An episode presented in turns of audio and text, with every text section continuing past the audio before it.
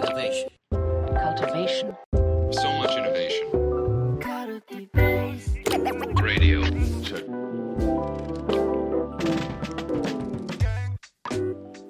皆さん、こんにちは。皆さん、こんにちは。安西です。みなべです。はい、というわけで、カルティベースラジオ、マネジメントラジオを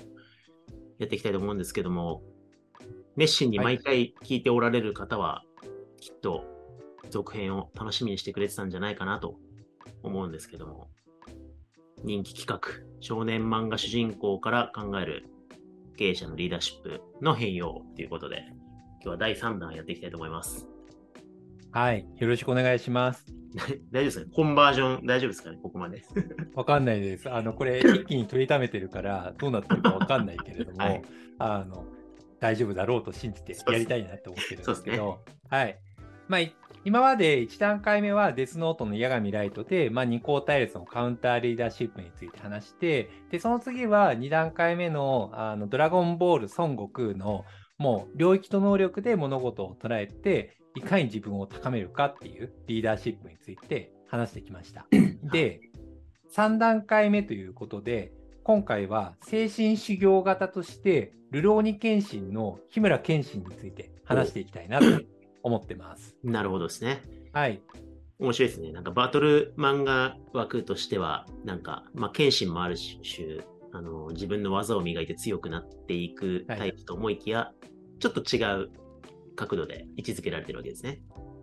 そうなんですよね。あの、まあ、謙信っていうと、まあ、僕がね、小学生の時にやったりとかしてたんですけれども、ちょっとひょうひょうとしてたりとかしていながら、ちょっと人間として熟達をしながら、あの、人々のために剣を振るうみたいな。うんで、過去にちょっと、あの、闇を抱えている人、みたいな。それを感じさせずに、でも、すごいいい人、みたいなイメージじゃないかなって思うんですよね。一応、あの、全く知らない人のために補足すると、えっと、幕末に活躍した人斬り、暗殺はい役として人斬り抜刀斎として恐れられた、めちゃくちゃ強かった暗殺者でもう、あまたの人を殺めた木村謙信が、その後引退して、もう人はいろいろあって、引退して人はもう殺さないって誓って、あの、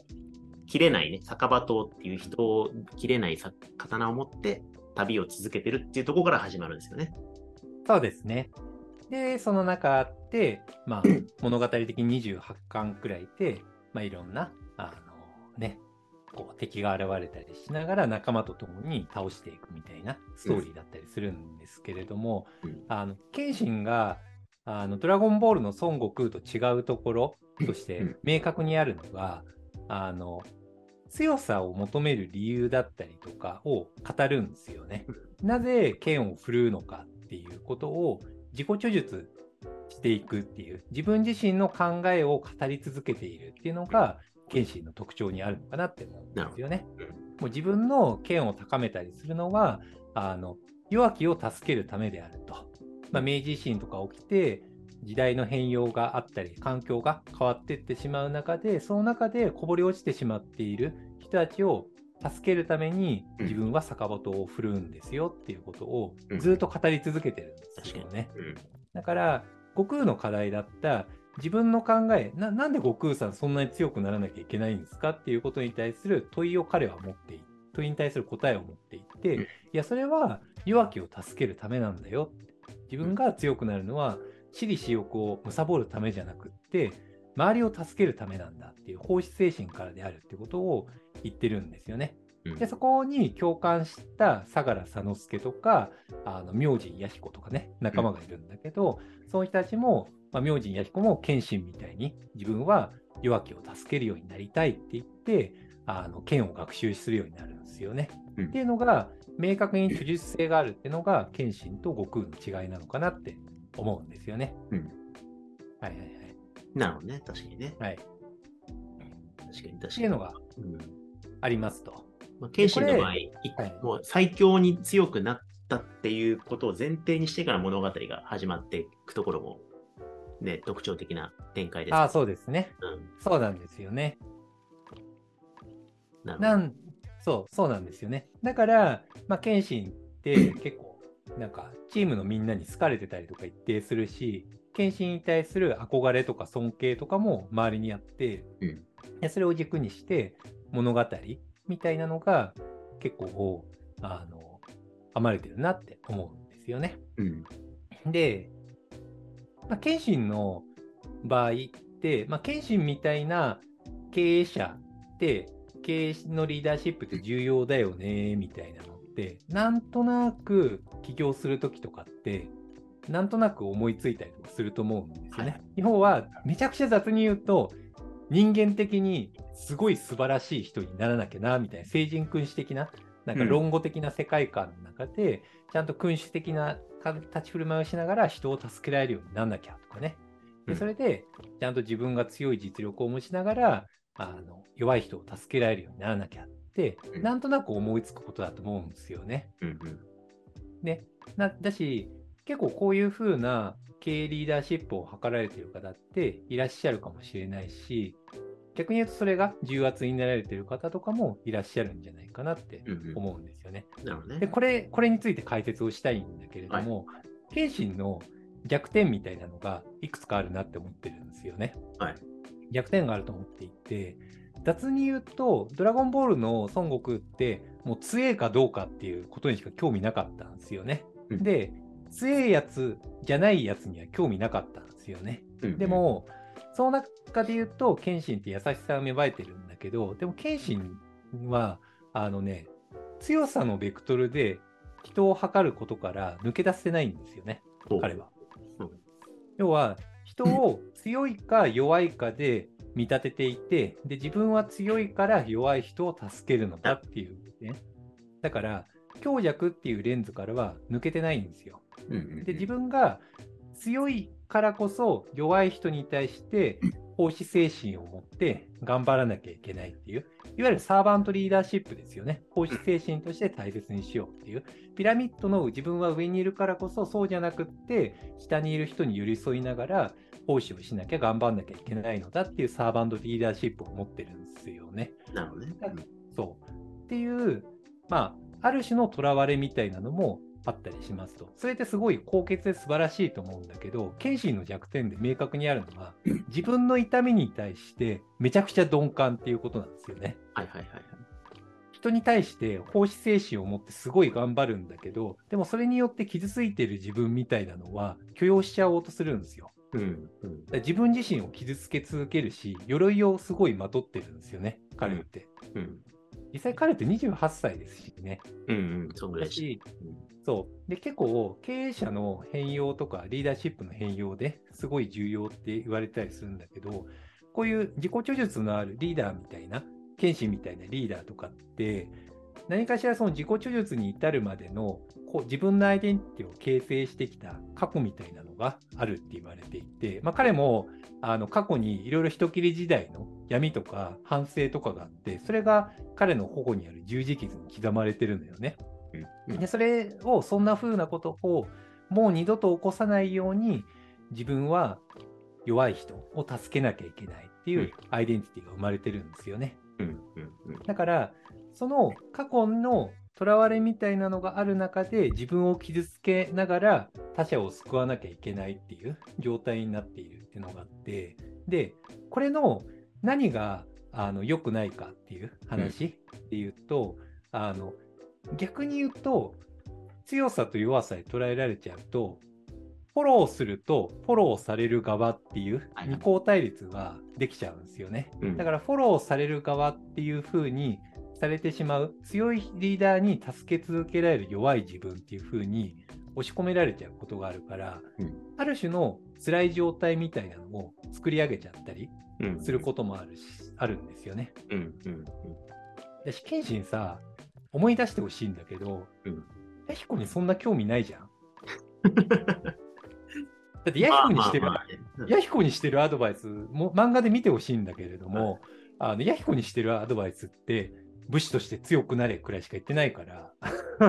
まあそうですね。まあ、ヤヒコはあれですね。しょしょしょ一回り小さい少年なんですよね。そうそうそうそう。だからまあ、謙信にあの比較的助けられる存在として描かれて。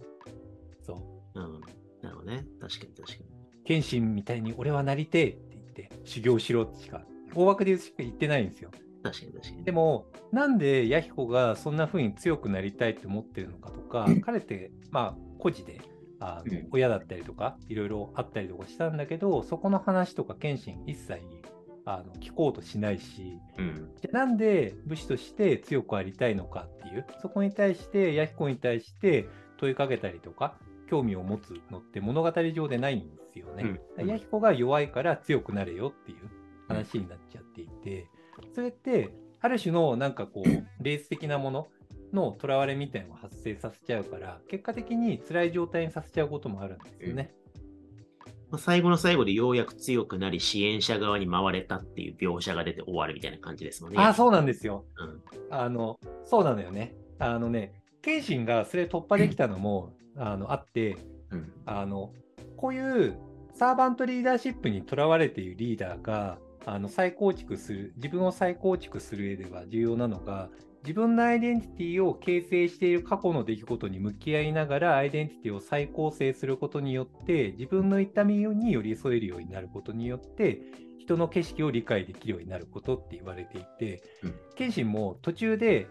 過去に向き合うタイミングが出るんですよね。で。うん。で自分の大切にしてたアイデンティティが崩れ去って自我が崩壊して精神崩壊一回しちゃうんだよね。うん。でもその中で問いかけられながら自分のアイデンティティを見つめ直した結果やっとあの仲間に頼れるようになるのよ。うん。うん。うん。謙信途中であのあの物語の最初の方は仲間のこと信用してなくって一人で戦いに行っちゃったりとか、そうですね置いてっちゃったりするんですよね。対話一切しないのよ。うんでも最後でやっと自己開示をしたりしながら助けてほしいって 周りに助けを求められるようになってみんなで共にあの自分一人ではできないから助けてほしいってみんなで共にラスボスで戦うっていうことが最後できるんですよね。うん。うん。でその中で対話を通じて自己変容してでこう過去の囚われの十字傷がなくなって酒場島もね弥彦に渡したんですよね最後に。うん。でその中で自分は今まで弱きを助けるために剣を振るうって思ってたけどそうじゃなくって自分はあの今後は人生という戦いのもとで剣はなくしたけれども戦っていくのだって囚われがなくなって次のフェーズに人生に向き合うってことで終わるんですよね物語が。でうん。うん。うん。自分を傷つけることから自分を寄り添うことによって人と対話できるようになって終わるんですよ彼は。確かに確かに確かに。そう確かにな。なんか、やっぱ前半はすごい、矢神ライト同様に、なんか自己犠牲、時代のために自分を犠牲するっていうフレームはめちゃくちゃ強かったですもんね。そうそうそうそう。でもなんかその、過去の時代の、あのー幕末の、あのー動乱の中の強さっていう物差しと自分が強いからそこで活躍したレンズがアンラーンできないまま、新時代に向けてそういうのが必要ない時代を作りたいんだけど、なんかその中で、あの、やっぱり強さっていうレンズが抜け出ないみたいなのがさっきの、なんだろう。結局は強さと弱さで捉えてしまうっていうところだと思うんですけど、確かにそれが徐々に、最後の最後で、なんか、なんだ、呪いが解けてく物語だったなと確かに振り返ると。そうなんだよね。結。構経営リーダーにおいてやっぱり自分ドラゴンボールの孫悟空の次に謙信をやったのってやっぱり自己著述性が出るとやっぱり自己犠牲的な精神になりがちなんだよね。うん、うん。でそれをやっぱりすごい経営者の本とか過去見るとさすごそうじゃん。うん 人間的にすごいよくできてそうだからさなんか自己犠牲的に自分も頑張らなきゃああいう聖人君子を目指してってなっちゃいがちなんだよね。それって変容過程のリーダーシップにおいてはすごい大切なんだけど、ある種のこう息苦しさみたいなのをチームに生んじゃうことも、まああるっちゃあるって感じだよね。なるほどですね。うん。なおさら謙信、謙信みたいにはなりたいけれども、ああはなれないなーっていうのを、なんか世界を作り上げちゃうっていうのも、まああるっていう感じだよね。なるほどですね。うん。いや、面白いですね。ここまではい。3段階見てきましたけど、はい。あと半分。あと半分ありますね。これ、なんか次のスライドとかはまだいかなくて大丈夫ですか？次のスライド、いっちゃって大丈夫ですか？安西さん、お時間大丈夫ですか？前半サマリーして終わるみたいな感じですか？これ、次のスライドだと。そうです。そこまでいっちゃいましょうか。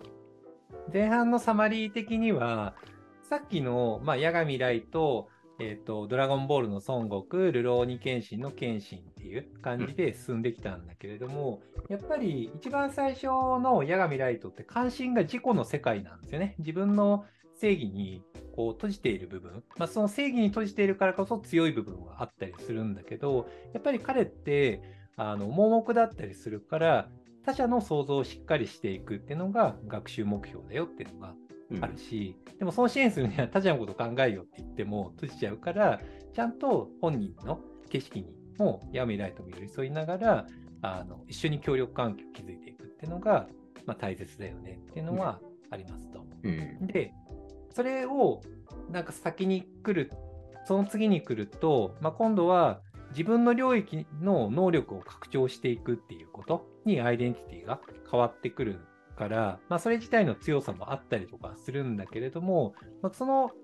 能力のリーダーシップになってくると、まあ、悟空さんみたいになろうっていうのが目標にはなるんだけど、まあ、そうなってくると、悟空さんみたいにとはいえなれないよな、俺サイヤ人じゃないしみたいになってきたり、そもそもなんで我々ってこのチームやってるんですかってなるから、ちゃんと自分の構想を作って語っていく、自己チョイスをしっかりしていく、何のために我々は強くなるのかっていうことを話していくっていうのがめっちゃ重要になるし、リフレームアンラーニングする、まあ、リーダーシップのコツになる。で、さらにそれを自己チョイスするようになると、あの、ルローニケンシンのケンシンみたいになったりとかしてきて、まあ、手術はできるようになるんだけれども、その能力をいかに活かすようになるかっていう軌道になると、どうしても能力が強い弱いっていうレンズになっちゃったりとかするから、結果的になんかこう、なんかスルーされるの関係性に閉じちゃったり、自己犠牲的な精神になっちゃって、自分がいかに行使するかっていう目線になっちゃうから、結果的にこうピラミッド関係を強調しちゃったりとかするっていうのがあって、で、その能力の裏側にある人の人格性みたいなことを考慮した対話みたいなのができなかったりとかするから、ちゃんとそこにタッチするような他者との深い対話を繰り返したり、自分の自己開示をしっかりする、うん。で他者と協力関係を築けるようになるっていうのが、リーダーシップ開発ですごい重要だし、謙信もそれを乗り越えて変容したよねっていうのがありますと。なるほこういうのをなんか、うん、長い期間をたどりながら変容していくと、リーダーシップがより強くなってくるのかなっていうのが、第1段階目のサマリーですからね。なるほどです。はい。いやー、いいですね。面白いですね。ちなみに補足で、この著述って言ってるのはあれですね、成人発達理論の中で自己著述っていう言葉が出てきて、まあ、自分の考えとか大事にしてるものとかを、まあ、表明して語れるようになっていく段階が成人発達段階の中であって、まあ、検診はその自分が何なんでこういうことをしてるのかっていうことをまあ語れているし、それを大事にして、それがある種囚われにもなってしまってるから、関心がそうです著述って書いてるってことですね。そうです、そうです。その通りです。なるほどです。いやー、あと3人いるのか。重たいですよ。これはなかなかはい。楽しみですね。はい。ちょっとスライドをちらっと僕は見てしまいましたけど、はい。4人目にね、少年漫画主人公じゃないやつがいて笑いました。主人公じゃねえじゃん。よく気づきましたね。はい。なんでちょっと次回4人目、はい。誰なのかちょっと推理しながらお待ちいただければはい。と思います。はい。はい。では次回もお楽しみに。ありがとうございましたあ。りがとうございました。